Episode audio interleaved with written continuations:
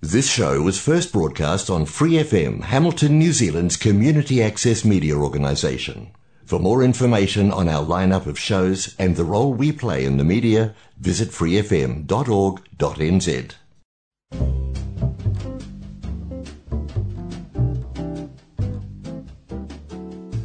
Kia ora, Brasil! O programa de rádio comunitária em Hamilton, na Nova Zelândia, para brasileiros ao redor do mundo.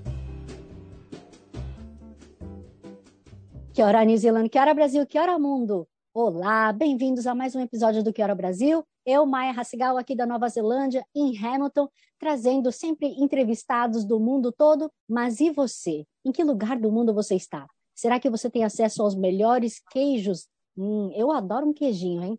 É, mas o meu tema de hoje não vai ser só queijo. Esta minha convidada especial, ela tem muito conhecimento que eu admiro pra caramba, então ela vai poder contar um pouquinho também de como é que ela veio parar aqui na Nova Zelândia. Mônica Sena, muitíssimo obrigada por estar aqui conosco hoje no Quero Brasil. Obrigada por me receber. Mônica, antes de você chegar aqui na Nova Zelândia, você fez biologia, é isso ou estou enganada? É, eu fiz é, biologia com bacharelado em genética no Rio de Janeiro e aí eu fui para a Austrália, onde eu fiz meu PhD. E aí de lá eu fui para a Itália, onde eu fiz meu primeiro pós-doc. Aí depois eu vim para cá. Poxa vida, hein? Estudo não faltou, então. Não. Mas lá na, nos primórdios, quando você fez biologia, você tinha a intenção de o quê? De trabalhar com bichinhos? Quando eu estava no segundo grau, eu fiz biologia, eu queria fazer biomar eu gostava muito, eu queria mergulhar, queria fazer essas coisas, queria muito trabalhar com biomar, mais especificamente com tubarões. Sempre foi algo que eu sempre quis, quis fazer. Mas aí a verdade é, quando eu entrei na faculdade, eu, eu era bem nova, eu, eu fiz 17 anos quando eu entrei na faculdade. Então, eu realmente era bem novinha, eu era a caçula do grupo. E aí, na UFRJ, que foi onde eu fiz, você tinha dois anos de básico, que eles chamavam básicos, que era tempo integral, e depois dois anos de bacharelado. Aí você podia escolher o bacharelado que você quisesse fazer. E nessa história, o, a galera que foi fazer biologia era muito da terra, muito legal, que nem a galera que fez ecologia, e não era muito a minha praia. Eu, eu sou muito mais hardcore science, tipo, então a genética apelou muito mais para mim. E aí eu tinha começado, quando eu estava com 18 anos, a trabalhar com imunologia, com doença de Chagas, como estagiária. Foi a primeira bolsa que eu ganhei de CNPq. E aí eu resolvi, ah, já estou aqui, vou ficar nessa área mesmo. Então, o meu background é imunologia e genética. Puxa, e aí na Austrália você foi estudar o quê? Quando eu terminei meu mestrado no Brasil, eu consegui uma bolsa da RAI, que era uma bolsa de treinamento para áreas estratégicas, que chamavam recursos humanos em áreas estratégicas. E eu fui com uma bolsa de um ano, eu acabei ficando acho que 14 meses.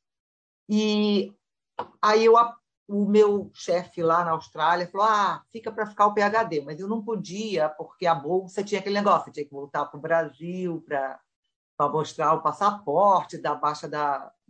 Aí eu voltei, e aí nisso eu eu não sei mais nem falar em português, aplicar existe em português, mas eu apliquei para uma bolsa de doutorado no Brasil e uma bolsa de doutorado do Commonwealth na Austrália. Eu consegui as duas, mas aí o que acontece? A do Brasil, eu tinha que assinar um contrato que eu teria que voltar para o Brasil depois do doutorado, enquanto a da Austrália eu não teria. Se eu quisesse virar freira depois de. então, apesar da, da Austrália pagar menos, eles cobriam meu seguro de saúde, eles faziam algumas coisas que eram muito boas para mim. Então, eu fui com a da Austrália. E aí eu fiquei lá na Austrália mais quatro anos, fiz o PhD, e aí de lá eu fiz um pós-doc de dois anos na Itália. Tá. Lá na Austrália, o que que te segurou ou o que não te segurou? Por que que você foi e pulou mais uma vez de país assim? Ou você é essa pessoa andarilha que realmente não quer ficar no lugar? Eu sou um pouco andarilha, sou um pouco cigana. Eu me lembro que eu cresci junto com meus primos. Então, eu, meu irmão e os meus três primos. E a gente tem, assim, eu e meu primo nascemos exatamente no mesmo dia, temos exatamente a mesma idade. Depois tem meu irmão e minha outra prima, depois tem um outro primo. A gente cresceu junto, a gente sempre foi para colégio junto. Eu, dos cinco, fui a única que nunca chorou no primeiro dia da escola. Então, eu sempre fui essa pessoa que gosta de ver coisas novas. Mas não foi só isso, não. É, quando eu, eu gostei muito de morar na Austrália por uma variedade de coisas. Eu gostei que tudo funciona, que a burocracia não é tão louca que nem era no Brasil. Mas, para falar a verdade, no total, eu fiquei quase seis, seis anos na, na Austrália. Eu fiquei quase um ano e meio, e aí depois eu fiquei mais quatro anos, mais um pouquinho para ajeitar as coisas, né, para ir para embora. E eu já estava de saco cheio.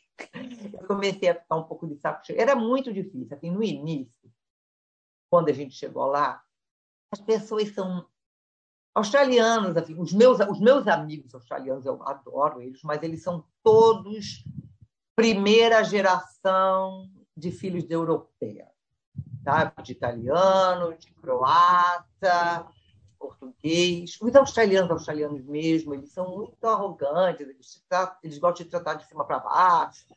E eu não tenho paciência para isso. Eles falavam, ouviam de volta. E Ai, o meu é só o nosso humor, é sarcasmo. Eu falei, ah, o meu não é não. E aí, depois de um tempo, tanto eu como o Marco, a gente estava de saco cheio, a gente queria ir embora.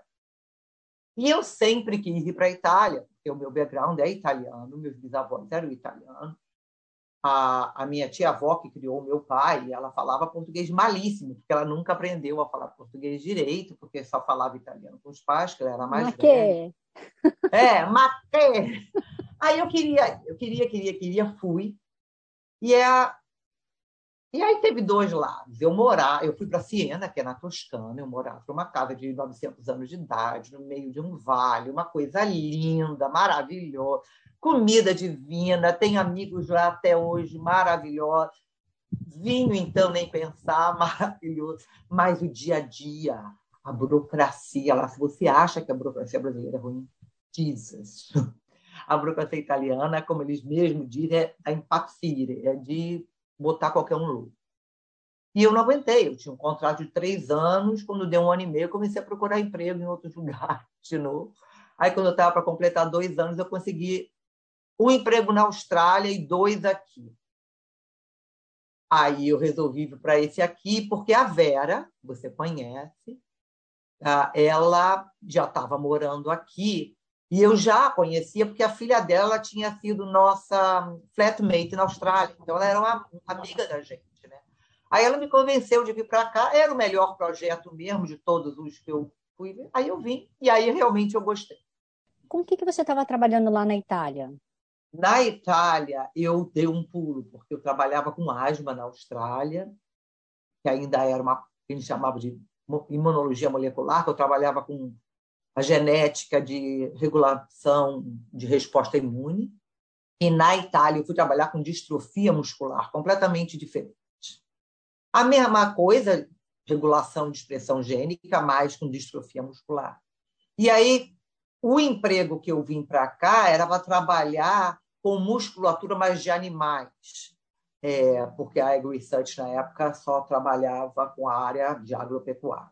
Depois mudou um pouco mais e eu fui trabalhar com miostatina, que causa uma coisa chamada double muscling, que tem gado, e aí já agora já se descobriu é, humanos com double muscling, tem cachorros com double muscling, mas o gado foi um dos primeiros a e eu vim trabalhar com isso.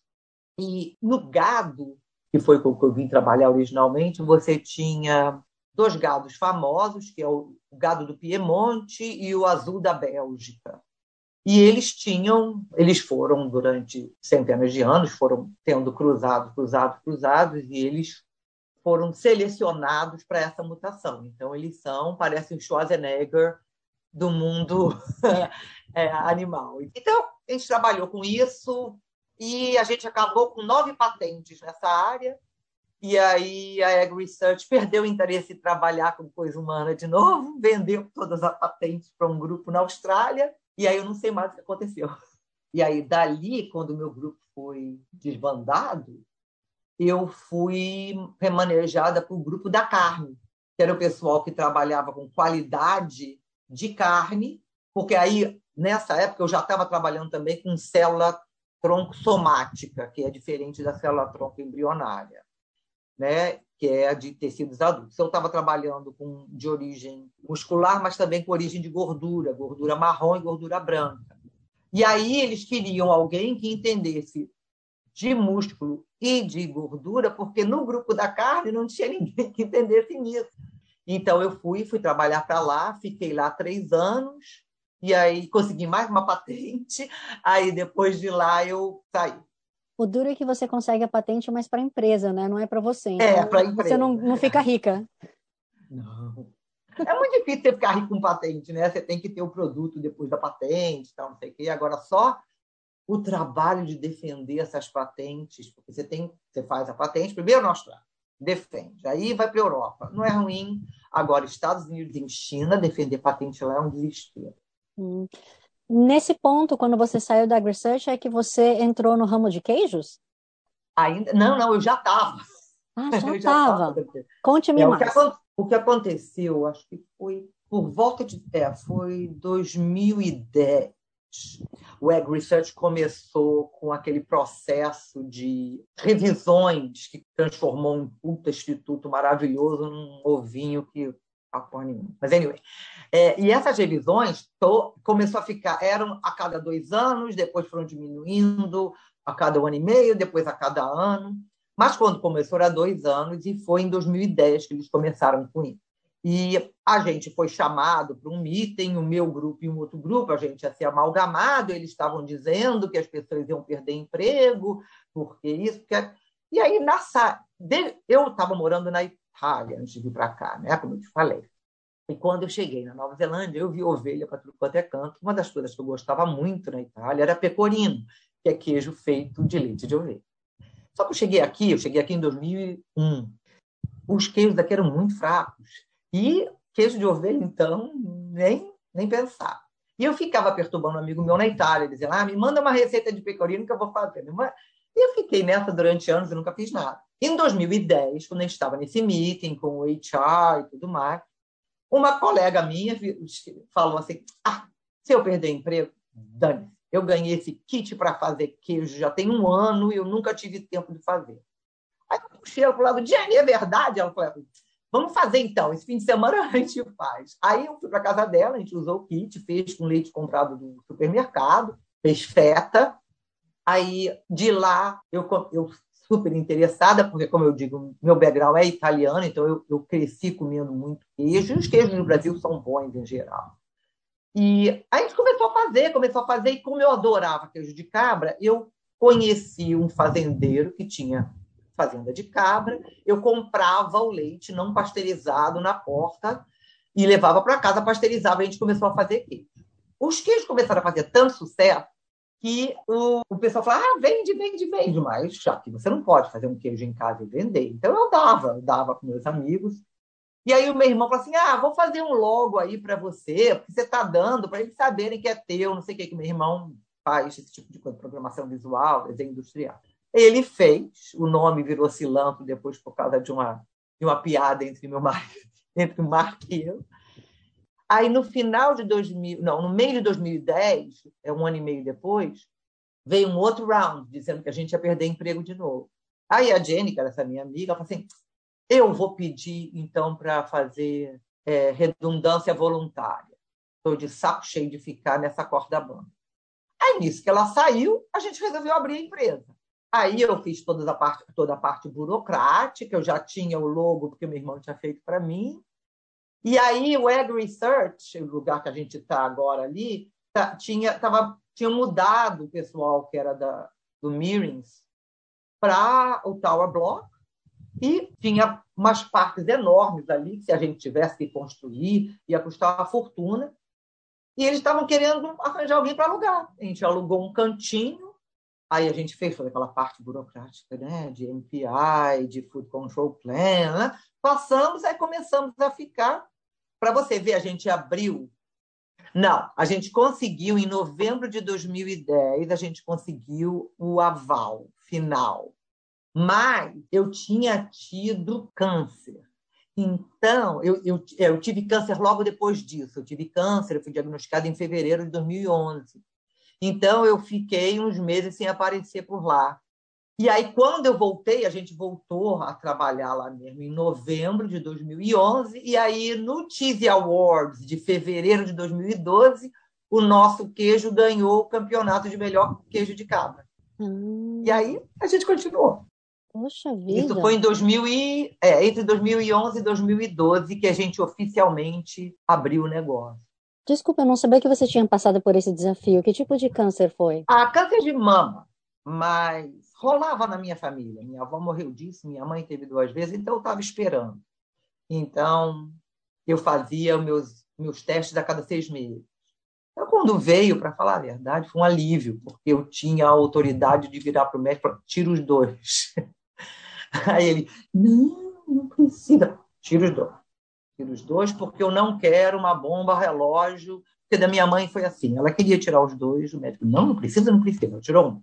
Treze anos depois, teve no outro. Eu não. Mônica, por que, que a gente não tem requeijão aqui na Nova Zelândia? Ou tem umas coisas meio parecidas, mas não tem requeijão? Eu fiz, eu fiz, eu e a Débora, a gente fez, a gente fez requeijão de, de cabra e de vaca, ficou muito bom. O Marco devorou tudo, mas não tem mercado. Realmente a galera aqui não entendeu. Quando eu fiz, eu dei para o pessoal provar. É, parece quentinho, ai, mas é diferente. Principalmente aquele que é que a gente gosta de copo, eles não entenderam. Você compra requeijão da Kraft, que foi quem comprou a Poços de Caldas no Brasil, e eles levaram a receita lá para Arábia Saudita, lá onde eles têm uma fábrica enorme, você consegue comprar requeijão da Kraft na, em lojas árabes. Vem da Arábia Saudita, está escrito em árabe, mas eles vendem. É o mais parecido com o nosso, porque é usado com uma receita parecida com a nossa. Ai. Mas aqui não tem não tem mercado. Poxa, mas eu achei que, por exemplo, queijo de cabra também fosse uma coisa bem nicho. Era, quando eu comecei, mas a gente começou fazendo tudo à mão, né? Quando eu comecei, a gente vendia no Farmers Market e eu não mentia, mas eu omitia para as pessoas que os queijos eram de cabra ou eram de ovelha, que a galera aqui não conhecia. Então eles provavam, gostavam. Aí eu falava que era de ovelha, eu falava que era de cabra, aí a galera gostava. Hoje em dia eu tenho gente batendo na minha porta para leite de cabra, que virou uma coisa, né, 11 anos depois. Mas quando eu comecei, era assim, era, era muito pouca gente que comprava. Nossa, mas dava para sobreviver com isso? Ou era você já vivendo a sua vida de aposentada, assim? Não, não, não. Eu estava trabalhando, né, quando a gente começou. Então, eu estava trabalhando. Não, aposentada que eu digo assim, uma pessoa que já tem os seus rendimentos ali, seus investimentos, então você trabalha é, eu estava né? trabalhando no Ag Research. Então, eu, eu trabalhava no, na queijaria part-time. No, nos primeiros três anos, era after hours e, no, e nos fins de semana. A vantagem é que eu, eu chegava eu chegava por volta de 5 e meia da manhã na, na laboratório, trabalhava até umas três e meia, quatro, aí de lá, é no mesmo campus, ia até a queijaria. Né? E depois eu comecei a trabalhar part-time, eu trabalhava quatro dias por semana no Ag Research e aí três dias na queijaria. E aí, nos últimos quatro anos, eu estava trabalhando na queijaria, mas aí, realmente, aí de aposentada, no sentido, sem, sem receber nenhum salário de lugar nenhum. E, e agora eu vendi. Pois é, então fiquei passada. Você vendeu para quem? Para essa outra sócia? Não, ela saiu, tem uns quatro anos, ela saiu. E aí, um cara que era o dono da fazenda, que a gente pegava os leites, ele comprou, ele era um big carruna da, da Fonterra, aí ele saiu da Fonterra, ele entrou, mas aí ele estava fazendo muito investimento, que eu entendo, é ótimo, maravilhoso, a gente quadriplicou de tamanho, a gente estava cheio de equipamento. Mas o que acontece é que aí você começa a ter que fazer, para você compensar, você conseguir pagar as contas, aí você tem que fazer coisa maior, bulk, para exportação. Eu tive que setar o nosso, o nosso, é, a nossa companhia toda para exportação, que é bem difícil com o MPI, mas a gente conseguiu. E aí deixou de ter aquela cara não, de artesanal, pequeno, deixou de ter. E aí eu comecei a perder um pouco da paixão, entendeu? Virou só um, mais um lugar. Então, a qualidade continua boa, mas não é mais o, o que eu fazia, não é? Entendeu? Ficou um negócio muito burocrata e eu, fica, eu, eu ficava só em cima do quality control e não tinha tempo para mais nada. E aí as coisas foram mudando. Eu, chegou julho do ano passado, eu parei de ir para lá. E aí, agora, tem umas duas semanas, umas três semanas que eu vendi. Mas não rola uma dor no coração assim? Rola, porque é meu baby. É, e eu botei literalmente né, sangue e suor naquele lugar e lágrimas, realmente. Eu trabalhava 12 horas por lá, a Débora também, a Débora trabalhou muito comigo lá. E a gente setou um negócio do zero, que não é fácil fazer. Mas tudo tem a hora, né? Tipo assim, é como eu digo, eu estou acostumada a hop de país em país, eu também estou acostumada a hop, entendeu? Tipo assim, foram 11 anos, eu não me arrependo, eu aprendi muito, fez com o meu currículo ficasse, as pessoas, hoje em dia, antigamente você olhava para o meu currículo, só ciência, ciência, ciência, ciência. Ficavam um pouco mais interessados nas patentes, mas ah, agora que mostra que eu tive uma empresa, que eu dei com MPI, que eu entendo de quality control, que eu entendo de export, eu... nossa, meu CV agora é outra coisa. Então acabou servindo muito, muito para me ajudar em outras áreas também. Mas aí você fala em currículo é porque você está intencionando voltar a trabalhar? Com certeza, eu não consigo ficar quieto. Talvez não full time, né? Porque já estou velha, mas eu fiz, semana passada foi meu aniversário, então fiz 57. E eu não consigo ficar parada. E tem, eu vou dar mais aula. Eu, eu já estava dando aula de vez em quando para o Intec, para o diploma de Dairy, né? Porque é a galera aqui. Então, já estava dando aula. Eu vou dar mais aulas de. Talvez volte a dar aula para eles para isso, não sei. Vou tentar dar mais aulas de food and safety, porque eu entendo muito disso.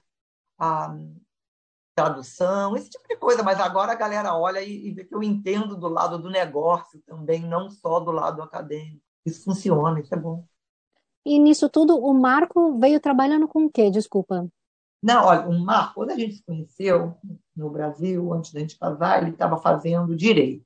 Aí ele trancou e a gente foi para a Itália. Não, para a Itália, desculpa, a gente foi para a Austrália. Ele ficou lá na Austrália o primeiro ano e pouco só trabalhando, e aí ele começou a trabalhar com hospitality, porque ele fala muitas línguas. O Marco fala cinco línguas, então para ele era super. E ele tem esse jeito de lidar com. Aí ele fez um curso de, de, de graduação na Austrália, de turismo e hospitality. Aí, quando a gente foi para a Itália, ele trabalhou com isso lá. E aí, quando ele. Porque ele trabalhou no Hyatt, em Perth. E aí, quando ele veio para cá, ele estava com dificuldade de arranjar emprego em Hamilton, é 2001, ele foi trabalhar no Hyatt de Auckland. Mas aí era dose, né? não tinha trem, não tinha nada. Ele ficou lá, acho que, acho que foi um ano.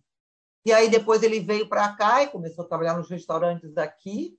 Aí ele fez, fez faculdade aqui de Public Relations and Marketing. E aí daí ele abriu o próprio restaurante. Aí depois a gente vendeu também que é outra coisa que eu fazia antes de abrir a queijaria, eu saía, da, saía do laboratório e ia de girl no restaurante. E aí, quando ele ficou, começou a ficar de saco cheio de trabalhar com hospitality, porque feriados, fim de semana, holidays, ele estava sempre trabalhando. Ele falou assim, chega, não aguento mais. Aí ele, porque ele tinha trabalhado no Intec, ele largou para fazer a faculdade. Aí um cara que era amigo dele falou assim, ah, eu estou querendo sair, você não quer aplicar para o emprego, aí ele voltou. E aí é uma vida um pouco mais fácil. Aí ele fez o mestrado dele de educação e ele trabalha com isso. Ah, então agora ele é um professor. É. Lá na Wintec. Eu acho que tem uns 10, 11 anos que ele está lá. Que restaurante é esse que ele tinha aberto aqui? Por acaso, eu acho que é um que já me falaram há um tempão atrás que era de comida brasileira, mas que não deu certo. Não, era... não, não era comida brasileira. Ele chamava Canvas. Ele era atrás do museu então tinha um café na frente que agora é, o, é, na frente que agora é um é um negócio de comprar comprar bobeirinha do museu, tipo um negócio de souvenir do museu. Ali era um café e aí atrás tinha um restaurante que dava para o rio. Então era bonito por causa disso. E a gente teve aquele restaurante por um tempo e depois aí teve o teve a crise mundial, o negócio começou a ficar ruim. E aí o Marco tinha um sócio no, no restaurante, aí eles resolveram vender. Aí eles venderam, o restaurante ficou aberto mais um tempo, aí depois fechou. porque o, o, se eu não me engano foi por isso, porque o museu não queria renovar o, o lease daquele, porque eles queriam pegar o, o espaço aí. Mas foi lá, mas não era comida brasileira não. Ah, de vez em quando rolava algumas coisas brasileiras lá, mas no normal não era. Né? Como é que o povo faz queijo Minas aqui? A gente tem alguma cepa específica? Que a gente vê de vez eu brasileiro. Uso, eu uso uma cepa, que não é uma cepa específica, mas eu uso uma cepa que eu gosto mais, porque eu, eu faço normalmente de, de leite de, de cabra. Você pode fazer de leite de vaca também. Ah, mas eu prefiro leite de cabra porque dá aquela acidezinha que eu gosto. Eu uso uma cepa chamada floradânica, que é uma combinação de bactérias e você não cozinha o, o, o coalho, mas você tem que mexer o coalho para poder expelir o, o soro, para ele ficar mais firme.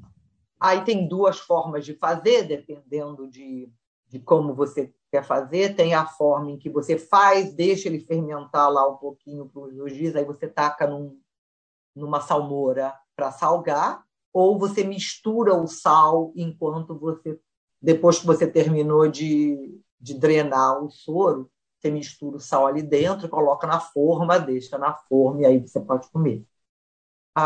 Um fica um pouquinho mais durinho do que o outro, aí vai depender. Mas queijo Minas nunca tem muito sal, né? Então, é a textura é que é mais importante. E é o tipo de leite que você usa também. Mas dá para usar aqueles leites de supermercado, assim, aqueles litrão? Dá. Um, full fat, sempre, o que tem a maior quantidade de gordura é o melhor. Tem um, antigamente tinha, agora com Covid eu não sei, mas tem um que se chama Farmgate. Ele é um pouco menos processado do que os outros leites. E então ele é o que vai fazer você ficar mais perto de um leite pasteurizado, mas sem ser muito processado. É, não é a marca, não, é o tipo. De, assim como você tem o skim, semi-skim, full fat, você tem o farm gate. Se quiser fazer, faz com ele. E o que mais? É, e aí você tem que achar, a, comprar a, a cultura, né? Que a gente chama cultura, que é a cepa de bactéria. Mas dá para fazer. Não, então, um, a minha curiosidade é que, por exemplo, agora que você já não tem mais seu business de queijo, né? Mas é, aonde que a gente compra cepa? Tudo que a gente vê vídeo no ah. YouTube fala, ah, você vai na, na loja especializada. Aqui eu não sei onde é loja especializada. Tem um lugar em Terapa, na Maui Street, e que o problema é que tipo assim, eles vendem um saco desse tamanho, né? Então, se você tiver mais de uma pessoa que queira comprar com você, aí vocês podem dividir aquilo e congelar e usar. E a mesma coisa vai para o rennet, que é o coalho, né? Para poder coalhar o, o queijo, a mesma coisa. É, a melhor coisa é comprar com, pessoas, porque antigamente eles vendiam em sachê, que era ótimo, mas porque o mercado neozelandês é tão pequeno, eles pararam de importar o sachê. Então, ou você tem alguém que você conheça que possa te dar um pouco também, ou é, eu já fiz isso com muita gente na época, o negócio era mesmo, sabe me dar um pouquinho? Aí eu e aí você tem que, claro, evitar contaminar, porque é igual cultura, né? Evitar contaminar para você não introduzir uma bactéria ali que você não quer que introduza, ou não introduzir um, um fade que mate a sua bactéria, alguma coisa assim, mas dá para fazer, sim. Poxa vida. E por que, que o blue cheese é tão fedido? Aí é uma combinação de, de coisa, mas é o, o, uma das coisas principais é o fungo que dá o sabor, mas também dá o cheiro. E, a, e assim como alguns desses queijos são, eles, porque tem tem queijos que vocês falam que ele, ele é maturado pela bactéria, mas ele também é maturado pelo vírus. Ou pelo vírus, olha que horror, não. pelo fungo. Tipo um camembert, entendeu? Eles são maturados pelos dois.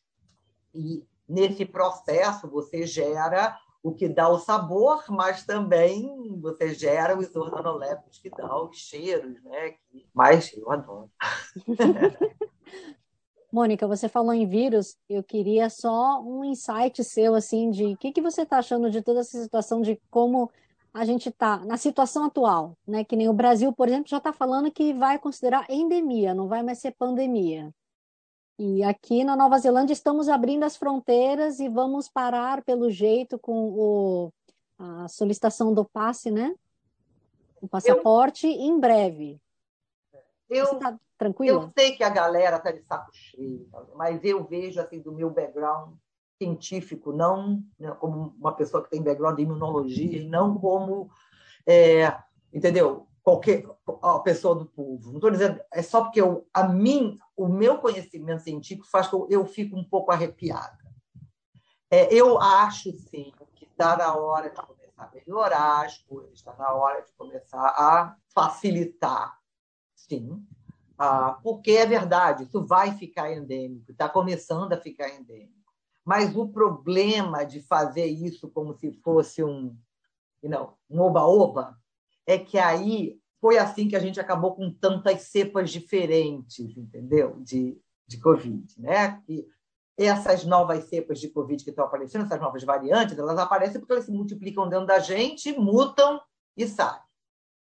Que vai virar endêmico? Vai. Que todo vírus quando ele começa, quando ele aparece originalmente, ele é muito mais agressivo. E se ele quer sobreviver nessa população, ele tem que começar a ficar mais maio, também já é conhecido, é uma forma normal de evolução é, epidemiológica. Então, tudo bem, até aí tudo bem. Eu só acho que abrir completamente o uso de passos, eu ainda estou um pouco preocupada com isso. Eu acho que ainda existe muita gente que, por, por razões que são acima do que elas podem fazer, entendeu? Elas tiveram câncer, elas tiveram, elas estão imunocomprometidas, elas ainda não conseguem responder muito bem. O Omicron é mais fraco, mas hoje mesmo você viu, 15 pessoas morreram, só hoje. Então, ainda tem uma mortalidade relativamente alta. Eu estava vendo uns umas estatísticas, porque a minha prima, toda vez que tem alguma coisa, ela liga para mim do Brasil: ah, o que, que você acha isso? O que, que você acha daquilo? Eu estava vendo as estatísticas, se eu não me engano, de todos os países que eu vi, eu vi acho uns 30, 40 países, só dois países tiveram a taxa de mortalidade durante o lockdown da pandemia, da pandemia menor do que antes da pandemia. Nova Zelândia e Uruguai. Por quê? Porque a gente levou a sério o lockdown e por causa disso, outras doenças também não se espalharam. Então, o número de pessoas morrendo durante os 2020 para 2021 foi menor do que antes disso. Entendeu? E isso mostra como eficiente realmente o que o governo fez em relação à, à, à pandemia na Nova Zelândia foi para você diminuir o número de mortos até de de antes da pandemia. Claro que está na hora de abrir, a gente tem que abrir, mas eu acho que abrir os, o passe por enquanto é um pouco um pouco demais. Eu acho que ela está eu acho que ela está pensando é na, nas eleições de outubro. Tipo, a minha opinião. Entendeu? O pessoal está de saco cheio, ninguém quer ter passe e não sei o quê. E eu acho que ela está abrindo um pouco cedo demais. Não tem como a gente ficar sem Covid mais, vai virar uma pandemia assim no Brasil também. A diferença é que no Brasil a gente não tem 90% da população vacinada, a gente não tem um sistema de saúde decente para atender todo mundo, a gente tem muita gente que vive, come mal, vive mal, passa fome, quanto mais fraco você for fisicamente, mais fraco seu sistema imune. Então, é fácil chamar de uma pandemia num país que ninguém fez nada certo em relação a cuidar da, da, da, da, pandemia, como foi o Brasil. Foi uma vergonha aquela resposta. Aquilo ali foi criminoso. Aqui não, aqui a resposta foi simplesmente excelente. Em termos científicos e no que tinha que ser feito, na minha opinião, foi excelente. Eu acho que ela devia segurar a onda dos passes por alguns meses, pelo menos até junho, entendeu? Porque a gente tem a gripe, tem tudo isso, porque aí você pode contar, começar a ter uma combinação de gripe com Covid, as coisas podem piorar um pouquinho. Mas eu acho que a gente está no caminho certo. Eu acho que agora a gente tem um número grande o suficiente da população protegido para a gente não ficar se preocupando tanto em ter covas maciças que nem teve no Brasil, com, parecia coisa da, da Idade Média na Europa com a peste negra. Dava vontade de chorar. Uma outra coisa que a gente estava conversando esses dias, né? Da, de muita gente tendo o falso negativo através do RET. Ah, é. O que, que, será é. que a é. gente pode dar de dica para as pessoas? Aliás, é uma coisa que o governo não fala muito quando entrega para você o kit é de que não, você não. também tem que reportar o negativo. Né? Tem muita gente que acha que é só para reportar o positivo, mas não, você tem que reportar o negativo também. Você entra no site é. lá do Ministério e. É. Quando eu fui buscar o meu no sábado, o cara fez questão de falar: olha, mesmo que dê negativo, entra lá e reporta.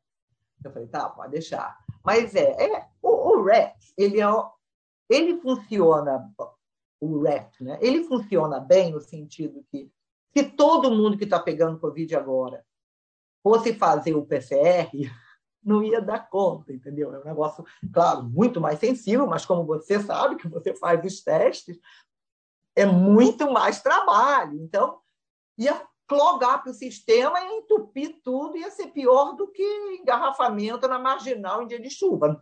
Nada ia andar, entendeu? Agora, você tem que levar em consideração também que, uma, as pessoas fazendo dentro de casa, elas estão colocando lá dentro direitinho, no lugar correto, entendeu? Estão pegando o suficiente.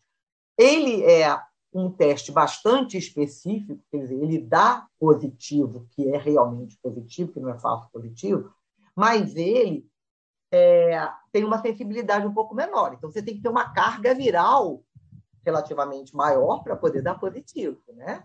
E isso não é ruim no sentido de se você tem, mesmo sendo Omicron, que é muito mais contagiante, se você tem uma carga viral menor, a possibilidade de você ficar muito doente é muito menor.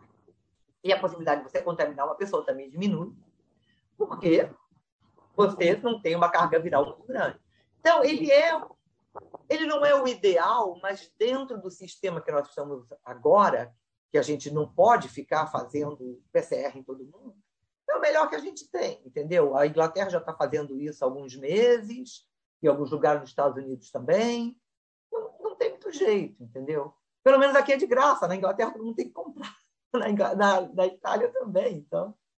Poxa. Não é o ideal, mas nada é o ideal. Eu acho que agora a gente está preparado o suficiente com o número de pessoas vacinadas.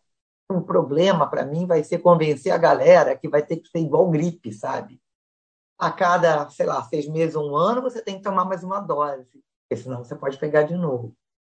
Aí é, e as pessoas não estão entendendo, né? E eles ficam não. falando que é porque a indústria farmacêutica quer só pegar ganhar dinheiro, dinheiro em cima. Ah, porque é conspiração, ah, porque você vai começar a transmitir Bluetooth, ah, então você liga o Bluetooth do seu celular e se você Olha, tomou três coisas... doses. Ai. Eu ia gostar tanto que eu pudesse transmitir em Bluetooth, cara. Esse negócio todo. Porque o que eu acho muito engraçado é que as pessoas que falam isso são aquelas que vão até no banheiro com o celular. Quer dizer, o celular sabe tudo que você está fazendo, sabe aonde você foi, o que, que você fez, por que, que você fez. Isso não tem problema. Tomar vacina é que pode se transformar no robô. Mas é o que é o negócio. É... As pessoas elas não querem. Elas não querem ter o trabalho de ler o suficiente para. Entendeu? Tipo assim, eu tenho uma amiga que é uma amiga querida, mas eu já tentei explicar. Não, eu não vou tomar essa de RNA, o RNA é perigoso. Eu falei, tá bom, então me explica o que é RNA. Vamos ver o que você entende por RNA. Ah, você está falando de DNA. RNA é outra coisa. RNA, eu me lembro, porque como eu te digo, eu sou velho, eu me lembro quando a gente começou a fazer extração de RNA no laboratório, a gente tinha um canto do laboratório em que ninguém podia entrar, você tinha que ir de máscara, você não podia tocar, porque o RNA ele se desfaz com a enzima da sua saliva, do seu suor, com qualquer coisa, ele é tão frágil. Hoje em dia é muito mais fácil, claro, você tem esses kits que protegem tudo, mas mesmo assim você usa luva, chip novo, pipeta específica. Então, tipo assim, eles não entendem o que, que isso é. E eles acham que essa, ah, não, essa vacina foi criada overnight, foi muito rápido. Aí eu falo, gente, o seu novo computador foi criado muito rápido, o seu novo iPad foi criado muito rápido, você não se importa de usar. Entendeu? Vê como eles evoluíram nos últimos 10 anos. Ah, coisa inacreditável. E é isso, não só a ciência evoluiu muito, mas teve, teve alguns outros fatores que são muito importantes nisso. Uma, desde o primeiro SARS, que foi a, a gripe avia, a, a, aviária. Como é que chama?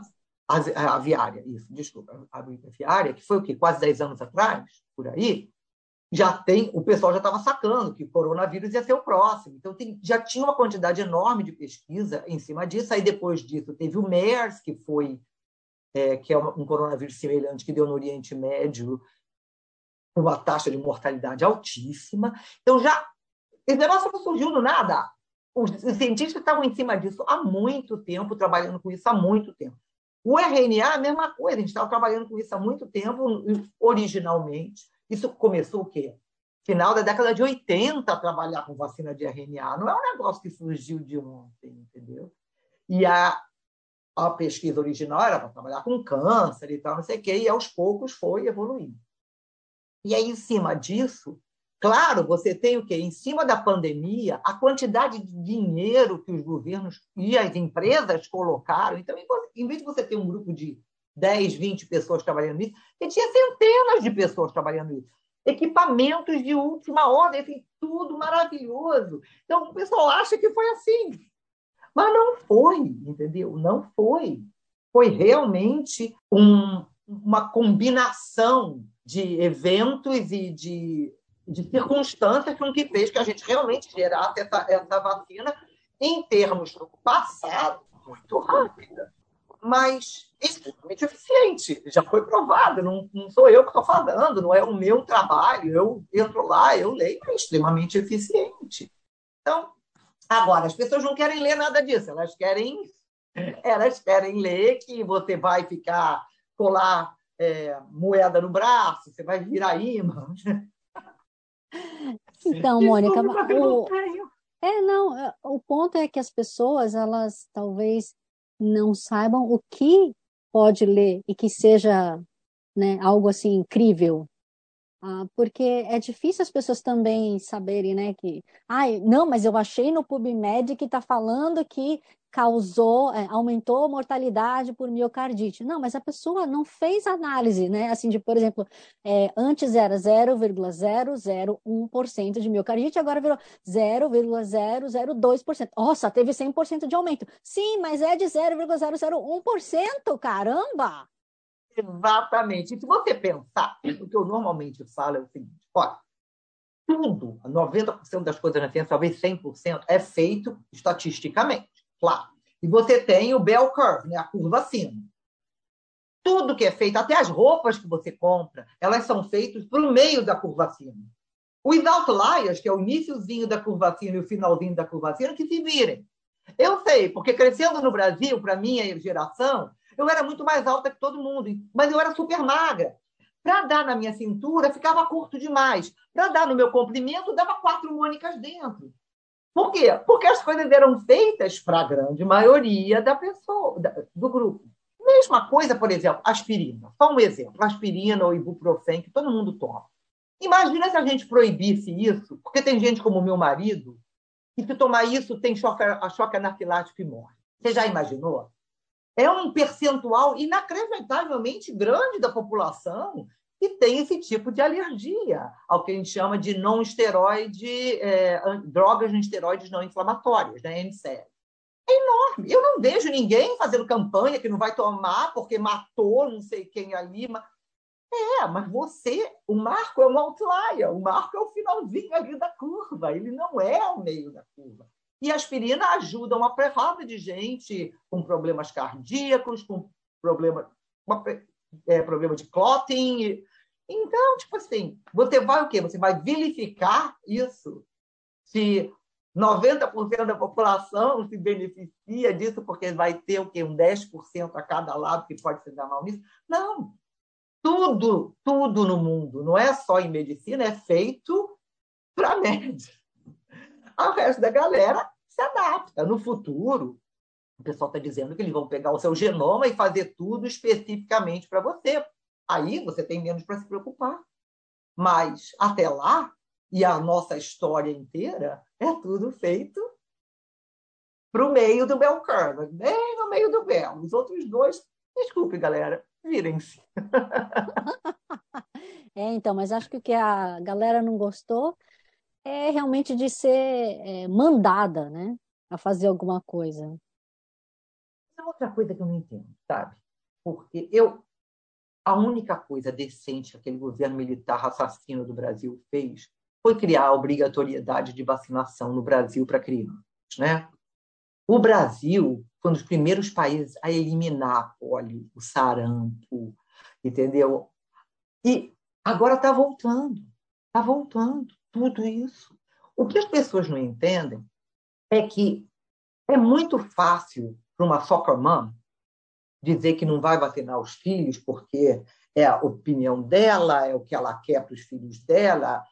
Só que aí o seu filho não vai ter nada. E se ele tiver, se ele pegar se ele pegar alguma coisa, ele é bem alimentado, ele dorme numa casa saudável, que não tem mofo dentro, que tem ventilação correta, ele não dorme no frio, ele come bem, e você vai ter dinheiro para levá-lo para um bom médico, para um bom hospital, se ele ficar ruim. O que você não está pensando é que o seu filho pegou aquilo, ele está mantendo aquela doença na população. E é a população que não tem nada, é a população que come mal, que dorme mal, que Se come, os né? pais não têm como não têm educação, os pais não, não, não conseguem entender a, a, sintomas da doença e dormem em lugar úmido e, e são essas crianças que a, e os pais não têm dinheiro para levar para médicos bons e para hospitais, são essas crianças que vão morrer. Porque mesmo que elas sejam tratadas, elas vão ter sequelas. Por quê? Porque o sistema imune delas está ruim. Então, o que você faz? Quando você faz isso, quando você impõe esse tipo de coisa, once again, é para cuidar de todo mundo. Você só consegue eliminar um vírus entrando na população e contaminando se você tem o que se chama de herd immunity, imunidade de rebanho. Por quê? Porque tem que ser uma grandíssima maioria daquelas pessoas que têm que estar vacinadas para evitar que aquele vírus continue circulando e matem as pessoas que estejam ruins, ou que mutem e virem uma coisa ainda pior e aí continuem infectando mais e mais e mais. Então, na minha opinião, é uma visão extremamente egoísta. É não pensar no outro, é não pensar no próximo, entendeu? E mas as pessoas é, é uma comparação um pouco ridícula, mas deixa eu deixa eu fazer. Todo esse outcry com a Ucrânia, né? que é o horror que está acontecendo lá, ninguém nega que é um horror do que está acontecendo lá. Eu, ninguém me contou, eu vi, eu ouvi e no repórteres americanos dizendo: ai, mas ah, isso aqui não é a África, não é o Middle East, isso aqui são europeus louros de azul. O que está acontecendo no Iêmen há anos é exatamente a mesma coisa que está acontecendo na, na, na Ucrânia. São duas potências, naquele, na, na, na Ucrânia é a, a OTAN via US e a Rússia, e a Ucrânia está da carne do sanduíche, né? bem fininha ali.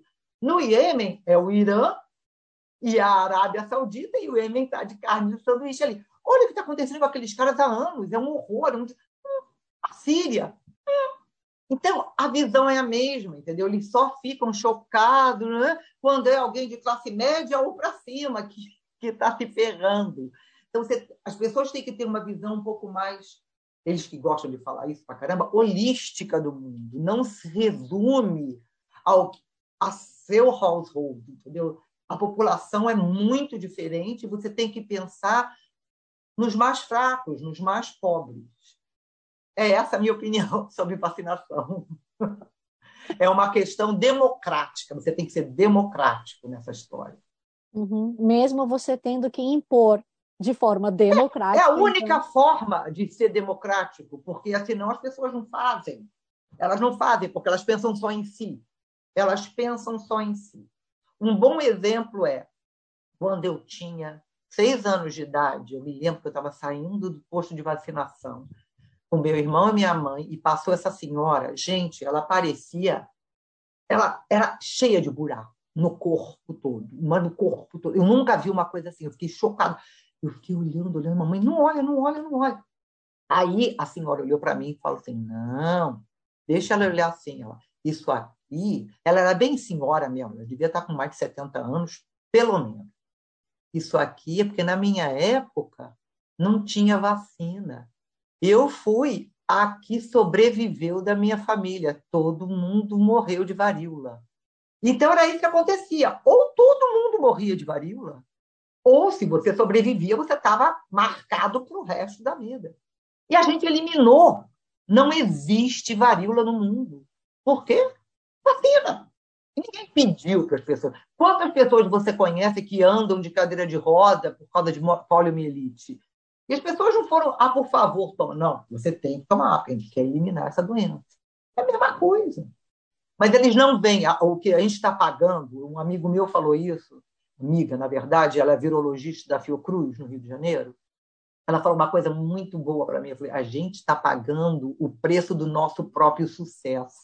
Porque as, as campanhas de vacinação e as vacinações em massa no mundo inteiro foram tão bem sucedidas que essas novas gerações, esses pais novos, essa, eles nunca viram ninguém morrer disso, eles nunca tiveram, eles nunca, nunca quase morreram disso. Eu tive coqueluche entre a minha primeira e a segunda é, vacinação, eu quase morri. Eu me lembro disso vividamente. Eu quase morri, eu não conseguia respirar. Horrível. Eu não quero aquilo se repetindo nunca na minha vida. Mas essa geração ninguém nunca teve, ninguém nunca viu. Então, virou anedota, virou uma coisa assim, é que nem a gente falar de peste negra, ou de. Entendeu? É isso, peste negra, não. A gente foi tão bem sucedido com as campanhas de vacinação desde a, do, que a gente começou com isso, acho que final da década de 50, 60, 70, 80, que agora a gente está pagando por isso. As pessoas não acreditam mais na necessidade disso. Aí, esse é o problema. E as pessoas falam muito assim, né? Ah, mas é, é todas essas vacinas que eu já tomei dessas doenças, elas não foram criadas do dia para a noite. Porque eu discuti com você agora. Elas não foram criadas no dia para a gente não tinha conhecimento de DNA na época. Quando, entendeu? A gente não conseguia isolar DNA direito. Eu vejo, quando eu comecei na faculdade, em 82, e hoje em dia, gente, eu fazia gene de sequência na década de 90, eu tinha que pôr o gene de, os gels de sequência, eu tinha que usar radioatividade. A máquina, a máquina sequencia tudo para você. Isso tem o quê? 30 anos? Entendeu? 30, 35 anos, olha só, num período tão pequeno, imagina, se você falar para uma pessoa agora que faz sequenciamento de DNA, como eu fazia sequenciamento de DNA, ele vai achar que eu fazia isso dentro da caverna. e é isso que as pessoas não entendem. Claro que demorou, demorou muito mais tempo. A gente não sabia o que era microorganismo até o quê? Final de 1800? Até Pasteur, entendeu? né? Gente... Pasteur, exatamente. A gripe a gripe espanhola matou uma porrada de gente já, já no século XX. Moram milhões e milhões de pessoas, porque ninguém entendia direito o que, era. Imagina, entendeu? Então, tipo assim, a gente evoluiu em leaps and bounds, né, como eles gostam de falar aqui. É só você ver a quantidade de CPU que você tem no seu telefone e a mesma que você tinha no computador da década de 60, quando eu estava nascendo. Tipo assim, isso aqui tinha que ser um prédio de 10 andares com todos os andares tomados para ter o mesmo poder disso aqui. 50 anos atrás. Né? Agora a gente cria um novo melhor do que esse a cada ano. Cada ano vem um, cada vez maior, cada vez mais potente. Cada... Mas as pessoas não entendem isso, elas não conseguem entender isso, elas ficam, porque existe essa normalização da tecnologia, mas a medicina ainda é vista como uma coisa assim meio mágica. não é. e não é. Ô, Mônica, e para uma mulher que está tão bem vivida, né, que tem toda essa experiência, toda essa bagagem de conhecimento, o que, que você tem de projetos futuros? E agora que você vendeu a queijaria? Eu tô, como te falo, eu tô tentando ver se eu volto a dar aula, é uma coisa que eu gosto. Eu gosto de ensinar, eu gosto de engage as novas gerações, eu acho que é muito importante fazer com que as pessoas. Eu sempre, quando eu dou aula para as pessoas, eu falo sempre assim: olha, eu posso te dizer, faz assim. Mas aí eu posso também treinar o macaco para fazer assim. O negócio não é você saber como fazer, é por que você está fazendo daquele jeito. Porque se alguma coisa der errado, você vai entender o porquê, aonde olhar e como modificar. Para mim, ensinar a pensar, ensinar a entender os processos, não simplesmente aceitar que é que é, ou, pior ainda, pegar suas informações no Facebook, no Instagram ou no WhatsApp, para mim, não. Não estou dizendo que estou errado, tipo assim, eu, eu adoro testar coisas novas, eu estou fazendo o upholstery das minhas cadeiras, eu entro no Facebook, não, Facebook não, desculpe, eu entro no YouTube, eu vejo alguns vídeos, mas eu uso o meu cérebro, eu não faço exatamente o que os caras estão. Eu vejo um, dois, três, quatro vídeos, pego as coisas que funcionam para mim e desenvolvo a minha, minha própria forma. Por quê? Porque eu sei pensar, eu sei pegar informação e transformar isso em uma forma de aprendizado para criar algo que funcione para mim. Todo aprendizado tem que ser assim. Você não pode recurgitar tudo em cima da pessoa e a pessoa tem que repetir aquilo para você sem pensar. Porque tudo muda. Isso, para mim, é uma coisa que eu adoro. Então, eu estou tentando entrar nisso, voltar a ensinar, porque era uma coisa que eu gostava muito. E ficar mais tempo na minha rede, voltar a ler meus livros, que eu gosto. Eu tenho muito interesse. Eu, desde criança, eu leio muito sobre mitologia, principalmente mitologia grega, mas não só.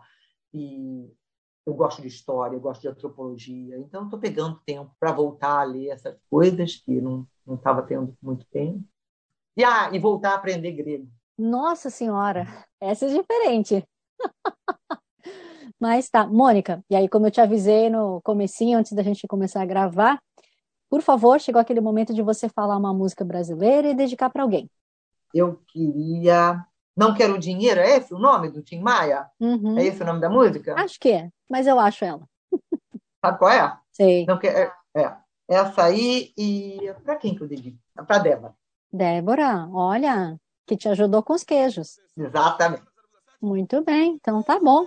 Mônica, muitíssimo obrigada. Espero que dê tudo certo, né? Porque, afinal Muito de contas, você tem tanto conhecimento que eu fico muito feliz que você possa transmitir para as novas gerações. Se elas quiserem me ouvir, eu transmito. é, Mônica Sena Salerno, muitíssimo obrigada. Então, um grande abraço para o Marco também. E desejo todo sucesso do mundo, como eu estava falando. Para vocês, então, meus queridos ouvintes espectadores, se vocês também tiverem algum projeto de vida, alguma experiência que vocês querem compartilhar, entre em contato com a gente, que é Hora Brasil, Brasil com Z, seja pelo Facebook ou pelo Instagram.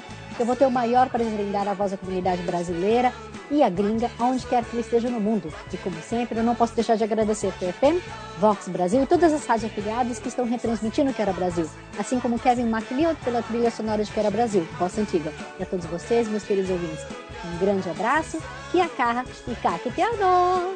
Verdade. Não quero dinheiro, eu só quero amar. Te espero para ver se você vem. Te troco nesta vida por ninguém, porque eu te amo. Eu te quero bem. Acontece que na vida a gente tem. Ser feliz por ser amado por alguém, porque eu te amo.